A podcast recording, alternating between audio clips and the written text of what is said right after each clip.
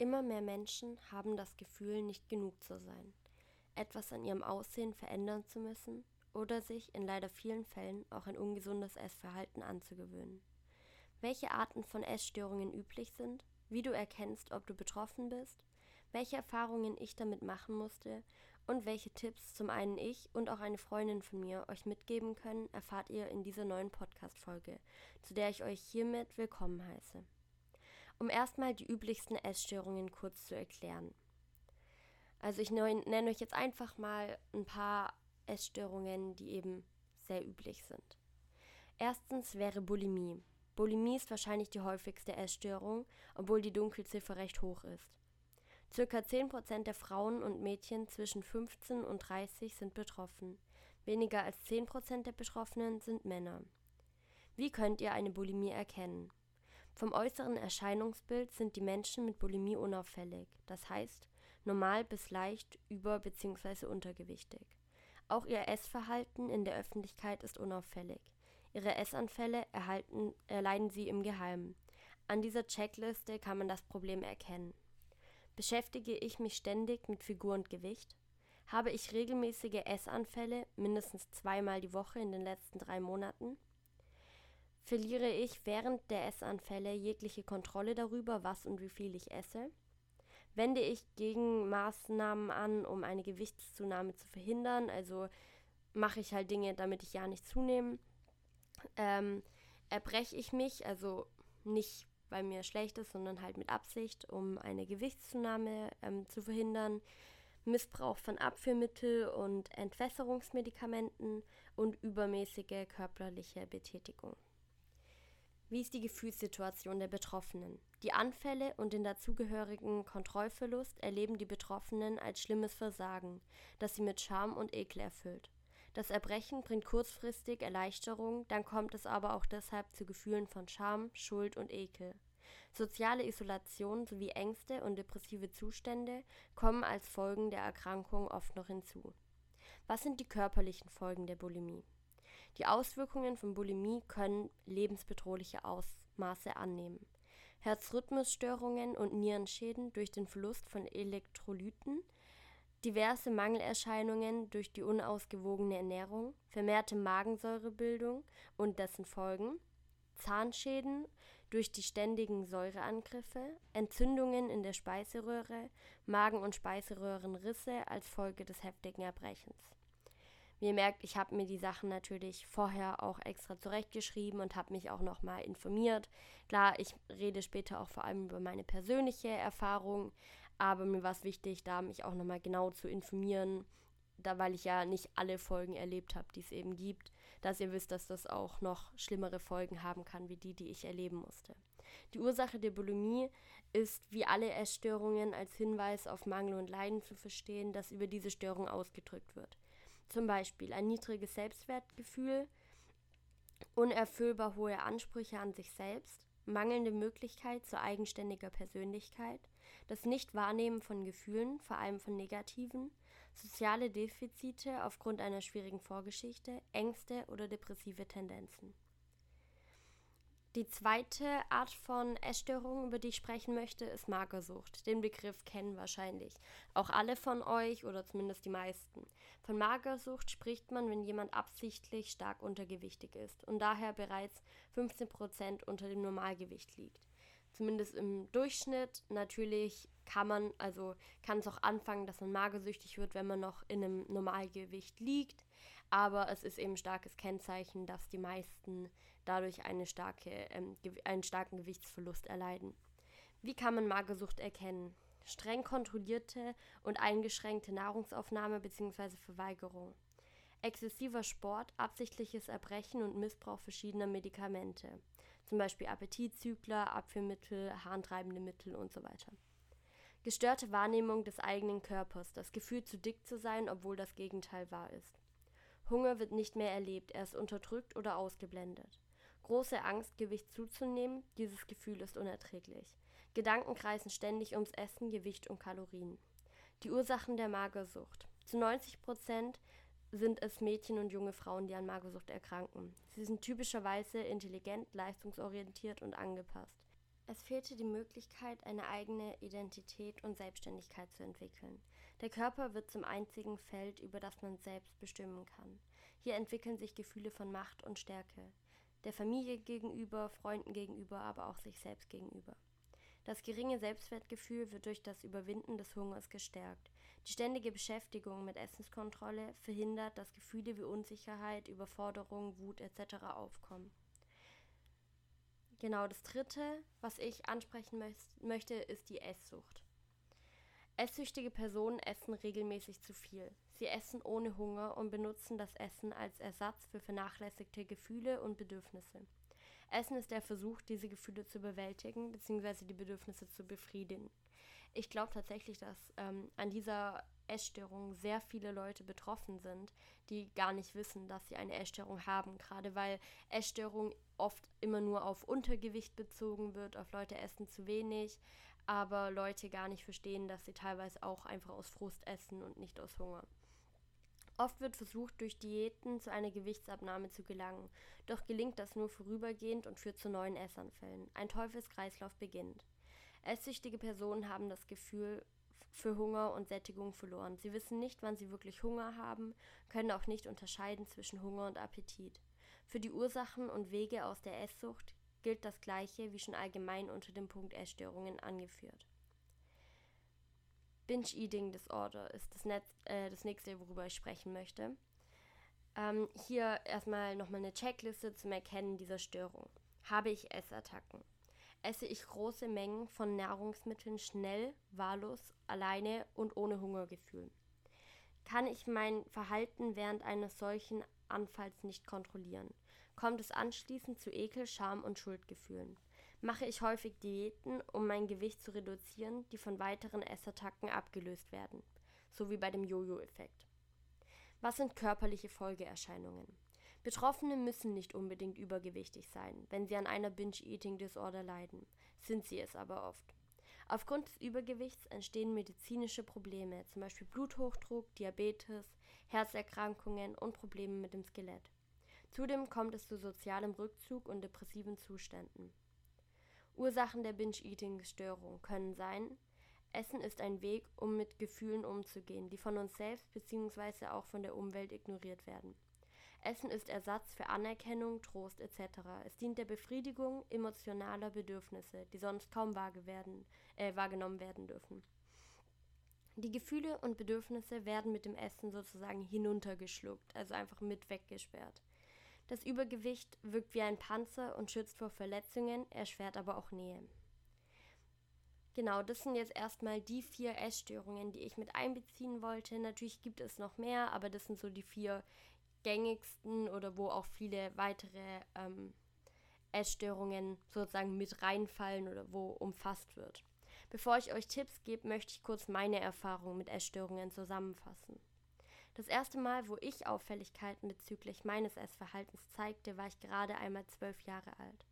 Aufgrund meines damaligen psychischen Zustandes hatte ich komplett den Appetit verloren, wodurch ich anfing nahezu nichts mehr zu essen.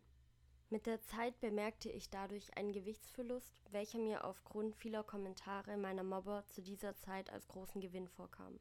Ab dem Moment wollte ich wirklich nichts mehr essen. Und irgendwann hat mich der Gedanke, essen zu müssen, emotional beschäftigt und einfach angewidert.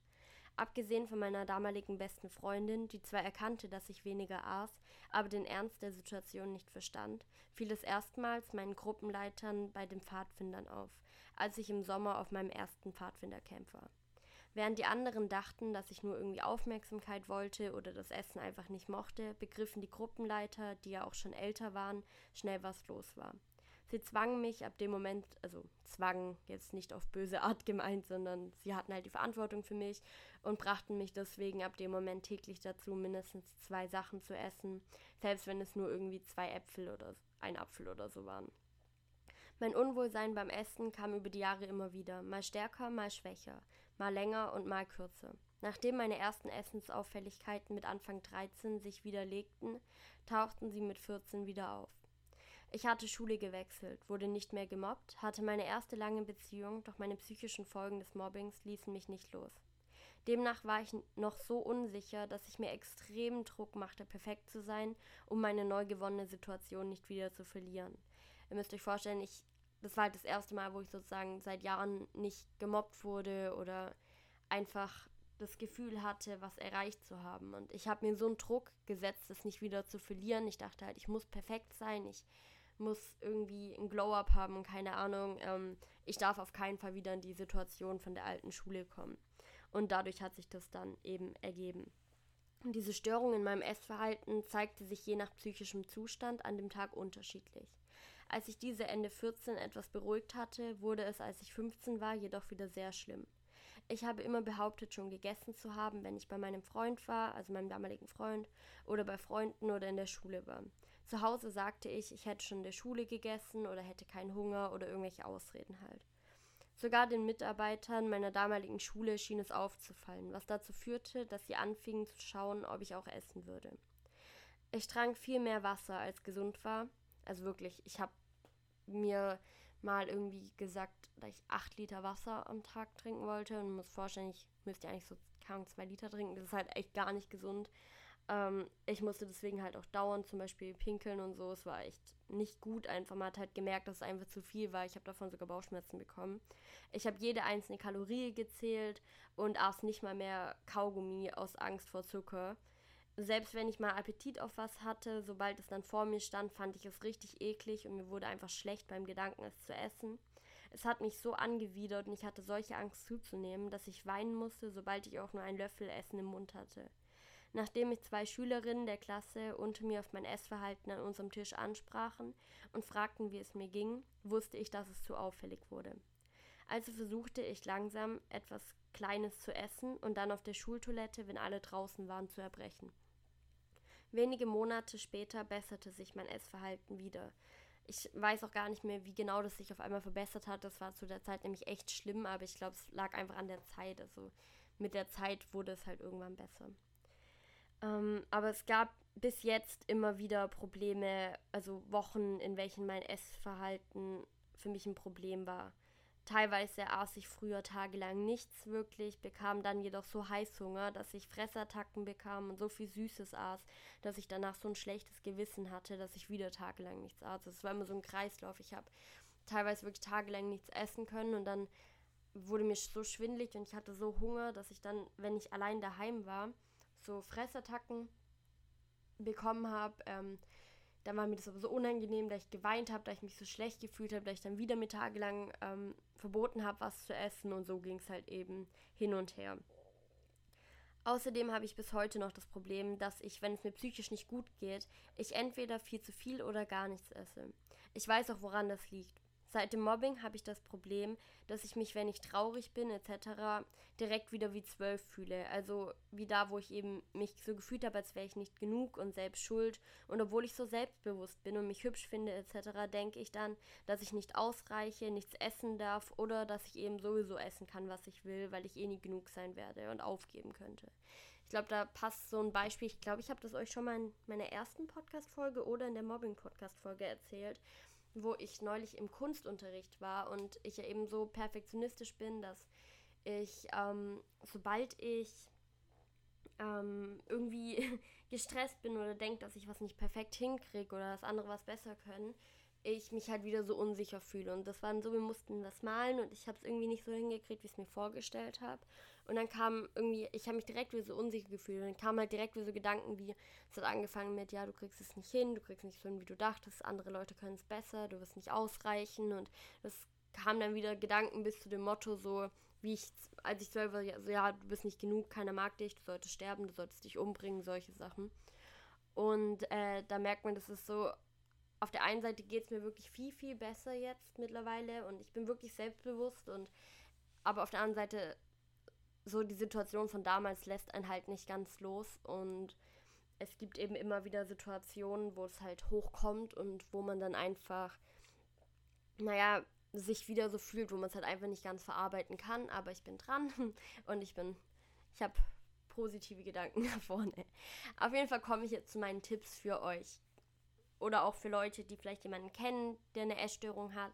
Auf jeden Fall habe ich mich hier, ich habe auch eine Freundin gefragt, die leider auch davon betroffen war und zwar ganz stark. Ähm, ich nenne hier natürlich keine Namen. Ähm, genau, und auch zusammen mit meinen eigenen Tipps, ihren Tipps, vielleicht noch ein Tipp aus dem Internet, habe ich mir jetzt hier Gedanken gemacht. Der erste Tipp wäre, euch den negativen Einflüssen der Störung bewusst zu werden. Also werdet euch bewusst, dass es nichts ist, wo euch vielleicht, wenn es dumm klingt, ein bisschen Aufmerksamkeit bringt, weil ihr einen schönen Körper kriegt oder so, sondern was wo ganz, ganz viele negative Einflüsse auf euer Leben hat. Also werdet euch wirklich mal bewusst, dass das kein Spiel ist, kein gar nichts ist und dass das wirklich von Anfang an ernst zu nehmen ist. Umgibt euch selber mit Personen, die gesunde Ess also die ein gesundes Essensverhalten haben. Das hilft euch unbedingt, wenn ihr seht, dass Leute ganz normal neben euch essen sozusagen und sich nicht schlecht dafür fühlen müssen, ähm, dass ihr sozusagen Ausgefühl habt. Ihr müsst euch eben nicht schlecht dafür fühlen. Ähm, das zweite ist, umgebt euch mit Personen, die komplett verschiedene Körperarten haben, also komplett verschiedenes Aussehen, dass ihr einfach nicht immer nur das gleiche Körperideal seht, sondern dass ihr seht, so es gibt so viele unterschiedliche schöne Körper und ihr habt nicht den Druck, dass ihr zum Beispiel, wenn ihr jetzt nur Freunde habt, die den glitzegleichen Körpertyp haben und ihr habt halt einen anderen, dass ihr euch da keinen Druck macht, dass ihr so aussehen müsst, sondern vielleicht einfach mal rumlauft und Leute seht mit allen möglichen Körpertypen und erkennt, dass euer Körpertyp genauso schön ist wie jeder andere. Versucht wirklich, euch das Kalorienzählen abzugewöhnen. Ähm, vor allem bei nur so ganz kleinen Snacks. Ich habe ja, wie gesagt, ähm, erzählt, ich konnte nicht mal mehr Kaugummi essen, nicht mal mehr eins oder so. Also versucht euch das wirklich abzugewöhnen, dass ihr da so stark drauf achtet, weil sonst kommt einem jeder Apfel viel zu viel vor. Also schaut lieber, dass ihr für euch eine gesunde Ernährung habt und nicht, dass ihr da so auf Kalorien achtet. Ähm, realisiere, dass du nicht für dein Aussehen isst, sondern für deine Gesundheit. Essen ist fürs Leben notwendig und dein Körper weiß am besten, was gut für ihn ist. Essen ist etwas, das ist lebensnotwendig und das ist in unserem Körper, der braucht es nicht fürs Aussehen und der isst nicht fürs Aussehen, sondern Essen ist, also ich kann nicht sagen eine Erfindung, weil Essen ist keine Erfindung, aber ich glaube, ihr versteht, wie ich mein Essen existiert nicht, äh, ums Aussehen zu beeinflussen, sondern Essen existiert, um zu überleben und das sagt eigentlich schon ganz gut, dass ihr da auf euren Körper hören solltet, denn der weiß am besten, wie viel ihr essen solltet und ihr solltet nicht essen für euer Aussehen, sondern eben für eure Gesundheit, weil ihr Hunger habt. Und ich glaube, euer Körper sagt euch schon am besten, wann habe ich Hunger und ähm, dann solltet ihr auch darauf hören und eben was essen. Realisiere, dass nicht alles perfekt in deinem Leben sein kann und dass dein Körper auch nicht perfekt sein muss. Und ähm, damit meine ich jetzt nicht, dass nicht jeder Körper schön wäre, sondern eben für dich persönlich. Jeder Mensch hat Präferenzen und jeder würde am liebsten genau so und so aussehen, wie er es selber am perfektesten findet. Aber es ist eine harte Tatsache, man muss einfach realisieren, dass das Leben nicht perfekt ist, dass du nicht irgendwie sagen kannst, ich möchte jetzt in einer perfekten Welt leben, denn es wird nicht so funktionieren. Und du musst auch akzeptieren, dass du nicht immer alles so haben kannst, wie du es möchtest. Und du wirst auch deinen Körper, musst du so akzeptieren, wie es eben für dich gesund ist und nicht so, wie du es jetzt möchtest. Du wurdest mit deinem Körper geboren und der ist gut für dich. Und da kannst du jetzt nicht sagen, du möchtest jetzt auf einmal was anderes haben, sondern du kannst schauen, dass du in einem gesunden Rahmen natürlich alles machst, was dir gefällt, aber dein Leben wird nicht immer perfekt sein und dann ist es wichtig, auf deine Gesundheit zu achten. Versuch nicht zu viel Social Media zu benutzen, bis du dich besser fühlst, einfach nur um unrealistischen Standards zu entweichen. Also geh lieber nach draußen und schau dir die Leute im echten Leben an, die wirklich oft einfach realistischere Körperformen aufzeigen weil es ist einfach so, dass ähm, zum Beispiel Menschen schauen sich halt gerne Schönheitsideale an und deswegen werden auch von einem zum Beispiel TikTok-Algorithmus genau diese Menschen oft öfter angeschaut und deswegen auch gepusht. Das hat nichts mit Ungerechtigkeit zu tun. Das liegt daran, dass der Algorithmus einfach das pusht, was eben zum Beispiel fünfmal hintereinander angeschaut wurde. Und da Menschen eben von Schönheitsidealen fasziniert sind, sind das halt oft wirklich genau diese Ideale. Auf jeden Fall, deswegen kommt es einfach dazu, dass es auf Social Media Apps wie Instagram, TikTok und so weiter oft so wirkt, als würde es nur Menschen geben, die dem Schönheitsideal entsprechen, außer einem selber, obwohl es ja eigentlich gar nicht der Fall ist, sondern einfach nur das oft hochgepusht wird, weil sich die Leute das oft anschauen und einfach fasziniert davon sind. Mm, Und deswegen, natürlich haben diese Menschen auch einen wunderschönen Körper, aber das hast du auch, das hat jeder Mensch. Und deswegen vielleicht erstmal ein bisschen Social Media beiseite schieben, bis es einem besser geht. Versuch dich nicht die ganze Zeit zu wiegen und im Spiegel zu beobachten. Ich finde, je länger man das macht und je öfter, habe ich gemerkt, ähm, fallen einem Dinge auf, die man selber als Fehler sieht, die anderen nicht mehr auffallen oder die absolut nicht schlimm sind, aber weil du wirklich jedes, du brauchst nur dich morgens wiegen und wenn dich dann abends wiegst, wo dein Bauch vielleicht mehr aufgebläht ist als direkt nach dem Schlafen gehen, denkst du direkt Weltuntergang, ich habe zugenommen und so, obwohl das ganz natürlich ist, dass sich der Körper über den Tag verändert und deswegen, wegen den ganzen Sachen, ist es wirklich besser, sich erstmal nur auf sein Gefühl, auf seinen Hunger und so zu konzentrieren und nicht darauf, was die Waage sagt oder was der Spiegel sagt. Das beeinflusst einen häufig negativ. Versuch dann zu essen, wenn du alleine bist.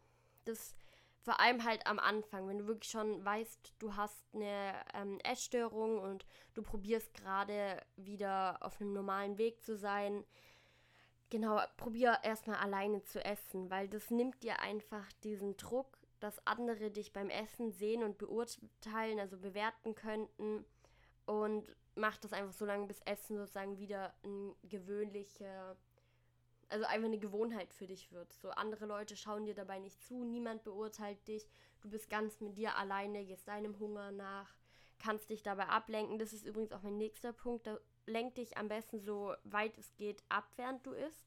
Natürlich geht das nicht in 100%, wenn man darüber viel nachdenkt. Das erwartet auch keiner von dir. Mach dir da keinen Druck. Wenn du sagst, ich krieg's gerade nicht hin, mich abzulenken, dann kriegst du es halt nicht hin. Du brauchst dich dafür nicht schämen, aber es ist auf jeden Fall gut, wenn man versucht, zum Beispiel eine Serie anzuschauen oder ein Buch zu lesen, Musik zu hören, irgendwas während dem Essen zu machen, was einfach, worauf man sich da konzentriert, dass man vielleicht kurz während man isst, einfach nicht daran denkt, dass man isst, sondern es einfach nebenher macht. Das hilft extrem, vor allem vor diesem Ekelgefühl oder der Übelkeit beim Essen. Und dann wichtig, klar, schau rechtzeitig nach professioneller Hilfe. Also nimm das Thema so ernst es geht, sobald du siehst, dass irgendwas nur in die Richtung einer Essstörung geht, weil leider unterschätzen das Thema sehr, sehr viele Menschen und denken, ja, egal, ich will nur, ja nur ein bisschen abnehmen und wollen sich das nicht eingestehen, aber wenn man mal an dem Punkt ist, dass man wirklich es nicht mehr schafft zu essen, kann es einfach lebensgefährlich sein. Und deswegen bitte, ihr seid mir alle wichtig, bitte schaut nach euch, bitte schaut nach euren Mitmenschen und bitte geht rechtzeitig und sucht euch professionelle Hilfe. Ihr könnt mich ja auch jederzeit anschreiben, abgesehen davon, dass ich auch immer noch mein Coaching anbiete, das ihr natürlich jederzeit ähm, erhalten könnt. Ähm, ist es auch so, dass ihr mir natürlich auch gratis jederzeit schreiben könnt. Also ihr müsst nicht gleich das ganze Coaching von mir nutzen. Wenn ihr irgendein Problem habt, ich bin immer für euch da. Schreibt mir Instagram jessica.kgl. Das sage ich ja fast immer bei solchen Themen. Ähm, da ist es mir ganz wichtig. Vielleicht kann sich jemand auch irgendwie traut sich gerade nicht zu einem Therapeuten zu gehen oder kann sich andere professionelle Hilfe nicht leisten oder irgendwelche Gründe. Ihr könnt jederzeit auf mich zukommen und ich bin für euch da, okay?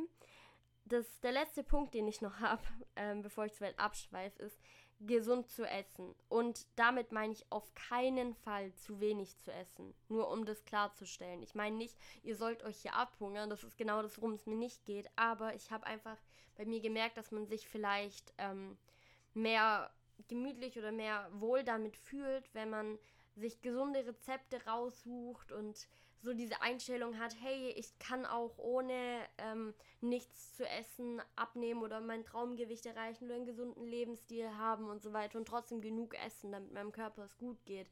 Zum Beispiel zu sagen, ich suche mir jetzt voll die gesunden Gerichte aus und kann dafür viel essen, ohne dass ich mich gleich schlecht fühle, weil ich dann irgendwie eine Fressattacke mit Fastfood bekomme oder keine Ahnung. Also wie gesagt, ich meine auf keinen Fall zu wenig essen, sondern einfach manchmal kriegt man so ein bisschen Motivation, wieder was zu essen, wenn man sich coole Rezepte raussucht oder vielleicht auch was Gesundes, das dem Körper gut tut, vielleicht noch ein Workout macht oder so. Gerade bei Leuten, die halt eben sich in ihrem Körper einfach nicht so wohl fühlen. Das hat mir halt schon voll geholfen, wieder zu essen, dass ich dann, weil bei mir war es so, ich habe gemerkt, dass ich tagelang nichts gegessen habe und dann so Gelüste bekommen habe, dass ich ganz schnell was essen musste. Und da habe ich dann auch oft irgendwas Süßes oder so mich reingegessen und mich dann so schlecht gefühlt, dass ich mir halt dachte, nee, wenn ich mir so, statt dann am Ende irgendwas Süßes in mich reinzufressen, irgendwie keine Ahnung, mir gesunde Rezepte raussuche und die lernen zu kochen und sowas, dann äh, ist es schon irgendwie eine Motivation, halt eben damit auch aufzuhören.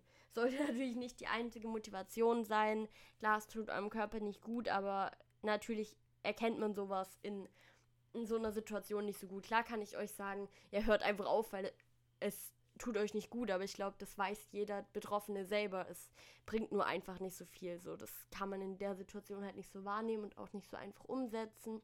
Deswegen hoffe ich, dass euch die paar Tipps vielleicht helfen. Ihr findet die Tipps zusammengefasst auch nochmal unter einem meiner letzten Instagram-Beiträge. Ich kann kurz schauen auf meinem Handy, von ähm, welchem Tag das war. Dann kann ich euch Bescheid geben. Ähm, hier. Ja, okay, jetzt steht da vor einer Woche. ähm, also eine Woche bevor der Podcast hier online kommt. Äh, an dem Tag ist anscheinend mein ähm, Bild online gegangen, wo ich über Eating Disorder, also Essstörungen gesprochen habe. Da findet ihr halt auf Englisch, aber ich denke, ihr könnt es bestimmt, ja, ihr könnt es auch übersetzen, nochmal die Tipps zusammengefasst, dass ihr dort ähm, auch nochmal nachlesen könnt, falls ihr irgendwie beim Hören vielleicht nicht alles euch so gut merken könnt wie beim Lesen. Da könnt ihr auch einen Screenshot machen oder so. Also da sind nochmal die Tipps und ich hoffe, das hat euch jetzt geholfen.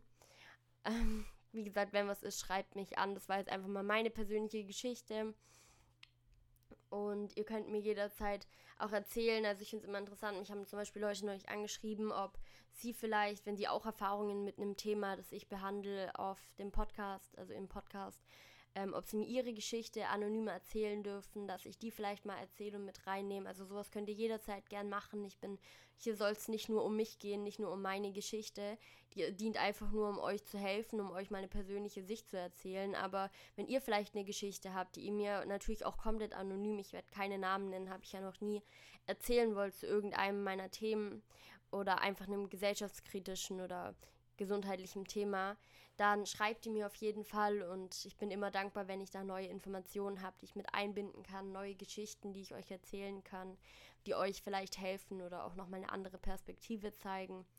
Da bin ich immer offen. Und ansonsten hören wir uns nächste Woche bei meiner neuen Podcast-Folge.